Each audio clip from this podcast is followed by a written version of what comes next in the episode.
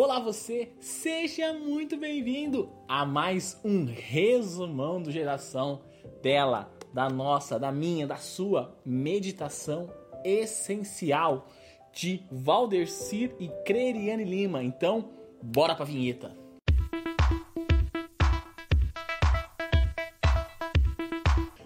Muito prazer, meu nome é Esmael e eu sou anfitrião da lição dos jovens lá do YouTube. Estou aqui com vocês no Instagram do Geração Chamar, falando dela, da nossa meditação dos jovens. Essa meditação está abordando vários temas no decorrer dos nossos dias, das nossas semanas, e ela começou já falando sobre interior, sobre a nossa beleza interior, começando com o texto de Provérbios, no capítulo 31, o verso 30, e ela diz o seguinte: a beleza é enganosa e a formosura é passageira. Ou seja, existem pessoas que importam com a beleza exterior, o aspecto do cabelo, da barba, se passa batom, se não passa batom, se passa maquiagem, se não passa maquiagem. Só que aqui Salomão está falando que essa beleza externa, toda ela, ela é enganosa. O que vale realmente é o que está dentro do nosso coração. Nós precisamos investir na nossa beleza interior a beleza exterior ela tem seu ponto, sua importância, só que a beleza interior ela é muito mais importante, ela demonstra muito mais coisas. Afinal de contas, de nada vale você ser maravilhoso por fora e ser ruim por dentro, totalmente feio, ser grosseiro. Que adianta? Você vê aquela pessoa bonita e ela é toda grossa, fala de um jeito estranho, fala tudo mal dos outros, sabe? Não sabe ser bonito interior. Aquela beleza que ela tem exterior não é a mesma beleza que ela tem interiormente. E o legal é que Pedro vem falando uma coisa interessante. Lá na primeira carta de Pedro, no capítulo 3, no verso 13 e no verso 4, ele diz o seguinte: a beleza de vocês não deve estar nos enfeites exteriores, como cabelos trançados e joias de ouro ou roupas finas. Ao contrário, esteja no seu interior, que não perece. Beleza demonstrada num espírito dócil e tranquilo, que é de grande valor para Deus. Ou seja, nós precisamos ter um aperfeiçoamento da nossa beleza interior o que está dentro de nós precisa ser melhorado e aperfeiçoado para que nós possamos realmente sermos bonitos. Uma pessoa assim, essa pessoa ela é bonita, é porque ela tem uma beleza interna que é uma coisa maravilhosa. E quando nós temos essa mudança do nosso exterior, o primeiro aspecto que isso aparece é no nosso linguajar, são nas nossas palavras. E o legal é que o próprio Salomão fala lá em Provérbios 15, no verso 26, o seguinte: As palavras dos puros são aprazíveis. Ou seja, ele está falando que a palavra daquele que é puro, ela é agradável, ela traz um bem-estar. Porque existem palavras difíceis, existem palavras bonitas, palavras que não podem ser traduzidas, que somente naquela língua faz algum sentido. Existem palavras que nós adaptamos para o nosso dia a dia que ela é tirada totalmente do contexto. Só que Paulo escreve uma coisa importante de como deve ser o linguajar do cristão. Lá na carta de Efésios, no capítulo 4, no verso 29, ele diz o seguinte: Nenhuma palavra torpe saia da boca de vocês, mas apenas o que for útil para edificar os outros, conforme a necessidade, para que conceda graça aos que ouvem. Ou seja, a minha palavra, a minha voz, o que sai da minha boca deve ser para edificar as pessoas e não para jogá-las no chão. Nós, como cristãos, não podemos menosprezar ninguém com as nossas palavras. Nós precisamos edificar essas pessoas. Nós precisamos, nós precisamos fazer essas pessoas se sentirem melhores. Nós precisamos conduzir essas pessoas a Cristo. Tanto que Tiago vem falando no capítulo 1, no verso 26, do seu livro o seguinte: se alguém se considera religioso, mas não refreia sua língua, engana-se a si mesmo. Sua religião não tem valor algum. Ou seja, as nossas palavras precisam demonstrar que nós somos cristãos. As nossas palavras precisam ser cuidadas e tratadas, porque palavra pode trazer culpa, alívio, pode, a sua palavra pode fazer alguém conhecer a Jesus ou a sua palavra pode fazer alguém se afastar de Jesus simplesmente pela forma que você se direciona e conversa com essa pessoa. E nós somos extremamente responsáveis por aquilo que nós falamos. E o nosso linguajar tem tanta importância, tem tanto poder, ele tem que demonstrar tantas coisas boas para outras pessoas, que a meditação traz um testemunho de uma mulher que foi convertida, que ela conheceu a mensagem através da gentileza de uma irmã da igreja que a recepcionou. Ela sempre teve uma vida muito difícil, ela sofreu violência doméstica, ela sofreu vendo os filhos perdendo para droga. E aí ela foi uma vez à igreja adventista e lá uma moça atendeu ela super bem e ela se sentiu acolhida. Ela sentiu a gentileza genuína daquela pessoa.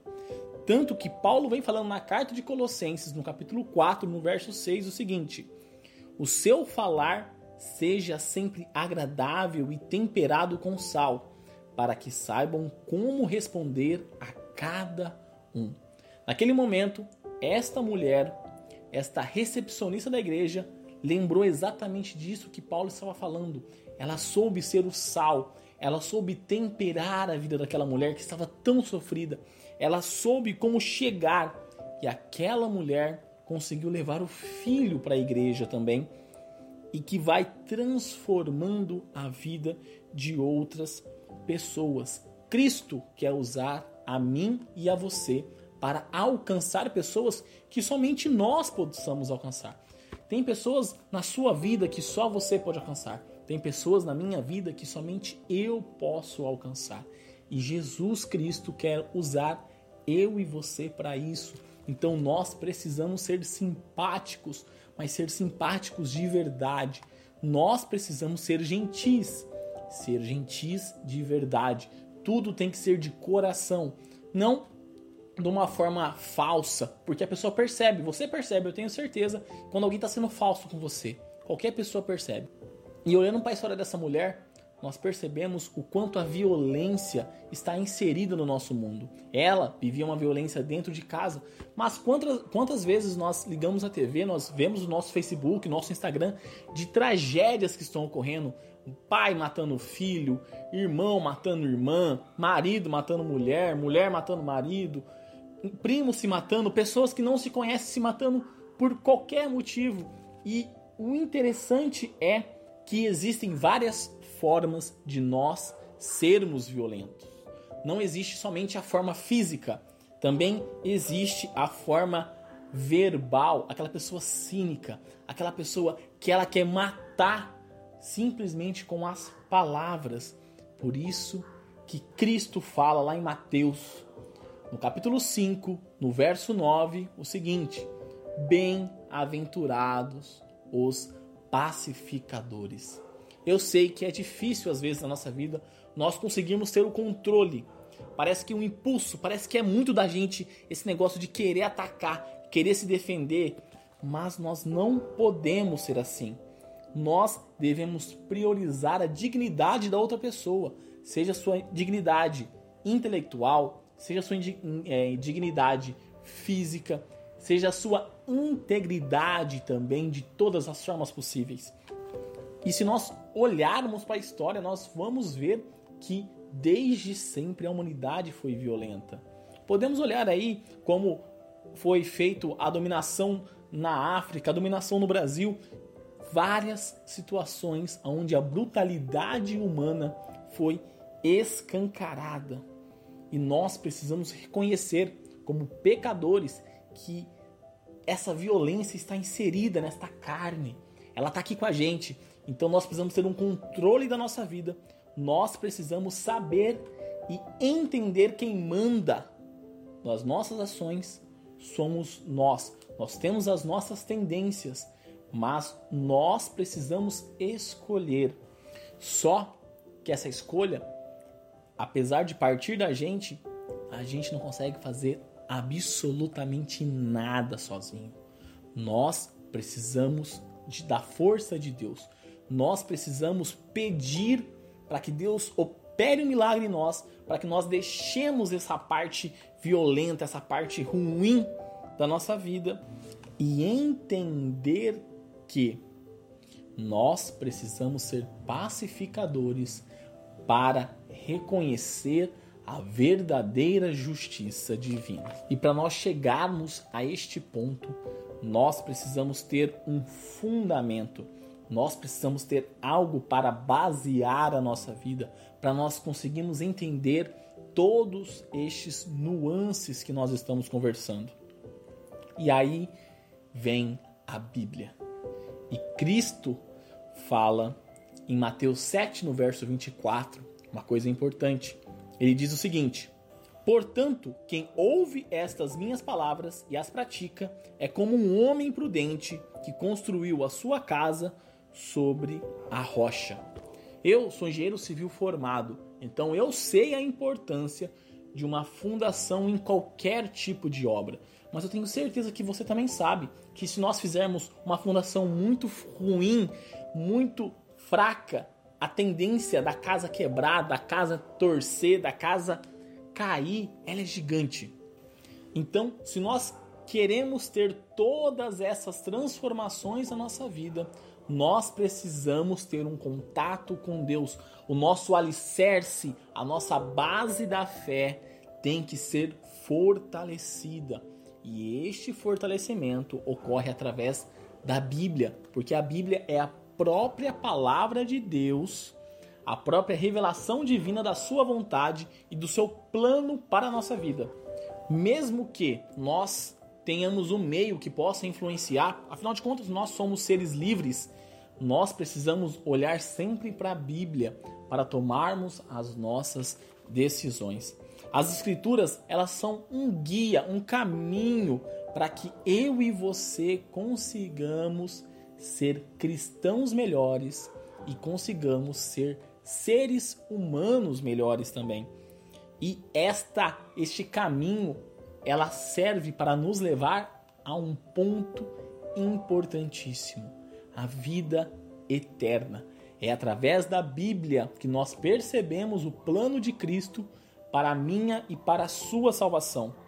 Afinal de contas, a Bíblia, ela é a fonte de verdade e a fonte de todo o valor possível.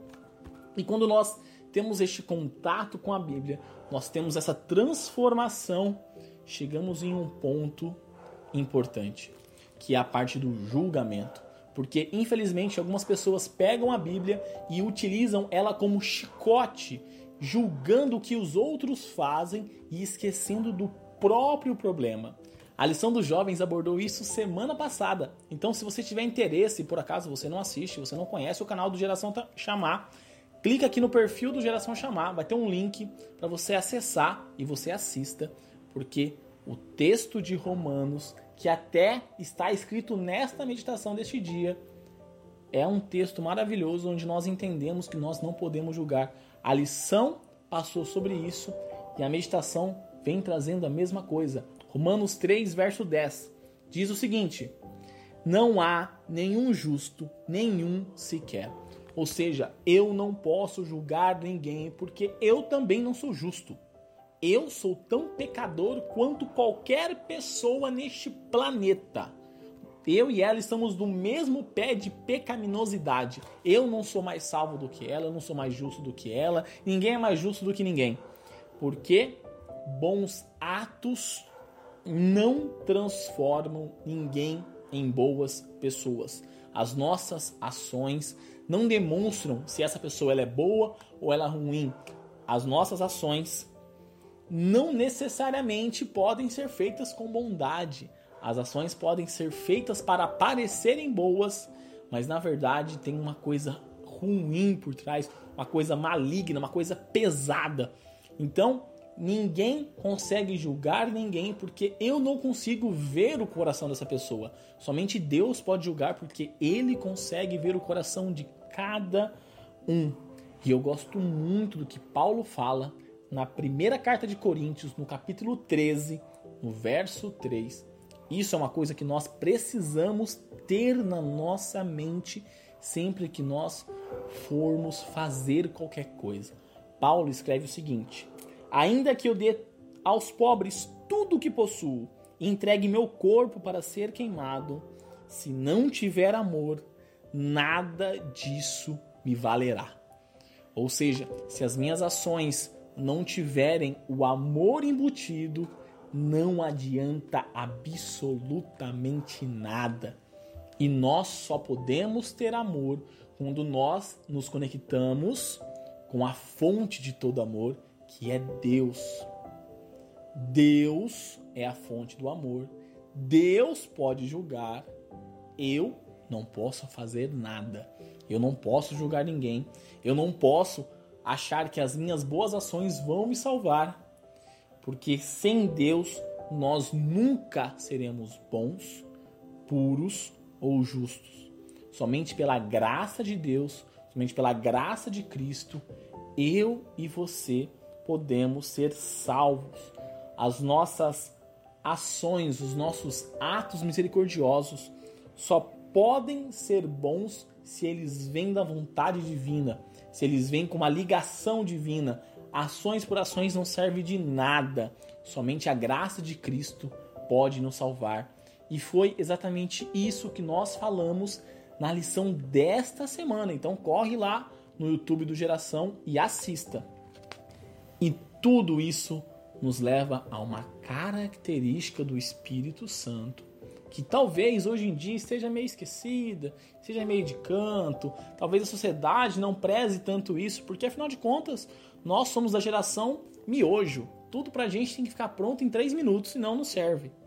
Que está escrito em Gálatas, no capítulo 5, no verso 22. Paulo vem listando vários frutos do Espírito Santo mas a meditação está destacando somente um, que é o seguinte: mas o Espírito de Deus produz paciência. A paciência é algo importantíssimo. Meu jovem, minha jovem, a nossa vida, ela não é igual nos jogos. A nossa vida não é igual ao miojo. Nós precisamos ser pacientes para que as coisas possam acontecer da forma que elas devem acontecer. Nós precisamos ser pacientes. Nós precisamos cultivar a paciência em nós. E o interessante é que a meditação traz a história de Amir Klink, que foi o primeiro ser humano a atravessar o Oceano Atlântico sozinho num barquinho sem GPS. Ele demorou 100 dias e remou 7 mil quilômetros. E ele disse que ele só conseguiu isso porque ele teve paciência. E o interessante é que quando nós não temos paciência, nós não conseguimos aproveitar a chegada, porque tudo na nossa vida acontece vários problemas, é fato. Vários empecilhos, várias coisas acontecem que talvez impeçam a gente de das coisas acontecerem exatamente da forma que nós planejamos. Só que quando nós temos paciência, nós conseguimos nos ajeitar, nós conseguimos nos arrumar para que possamos sentir o prazer dessa chegada, para que consigamos aproveitar, porque talvez com todas as frustrações que nós temos, sem a paciência nós não percebemos o quanto foi bom. Eu tenho uma frase que eu gosto de usar bastante que é o seguinte: o destino necessariamente não importa. O que importa é a caminhada até lá. Então, a forma que nós enfrentamos as nossas situações vai, determinar muito mais como foi a viagem do que simplesmente o local que nós estamos. Aquela faculdade que você tanto quer, aquele emprego que você tanto quer, se você não tiver paciência para tentar chegar naquele emprego, se você não tiver paciência para alcançar aquela faculdade que você quer, você vai aceitar qualquer coisa. E a sua vida talvez não seja a vida que você planejou e talvez você viva no meio de uma infelicidade. Talvez você viva de uma forma infeliz simplesmente porque você não teve paciência para alcançar aquilo que você quer. E o interessante é que a própria Bíblia ela traz alguns pontos onde eu e você devemos ser pacientes. Quando nós temos ansiedade, nós devemos nos lembrar que o amor é paciente. E quando nós temos tribulações, dificuldades, nós precisamos lembrar que nós devemos ser pacientes na tribulação e perseverar na oração. E quando ah, nós pegamos aquele problema imenso que parece que ele não tem solução nenhuma, nós devemos lembrar sempre de Salmos 37, verso 7. Descanse no Senhor e aguarde por Ele com paciência. Cultive a paciência na sua vida, que você vai conseguir alcançar todos os planos que você tem. E quando você tiver essa paciência, você vai entender que Deus tem um plano para a sua vida e que o tempo dele é totalmente diferente do nosso tempo, porque Deus não é miojo que negócio fica pronto em três minutos. Ele faz tudo no tempo dele, que é a melhor coisa para mim e para você. Espero que você tenha gostado bastante dessa meditação. Espero que você tenha gostado bastante desse nosso resumão. Se você gostou, não esquece de deixar o seu like, compartilha com seus amigos, coloca nos seus stories para mais pessoas entenderem e pegarem esses pontos chaves da nossa meditação dos jovens, a meditação essencial. Então é isso, galera. Um forte abraço a todos e até mais.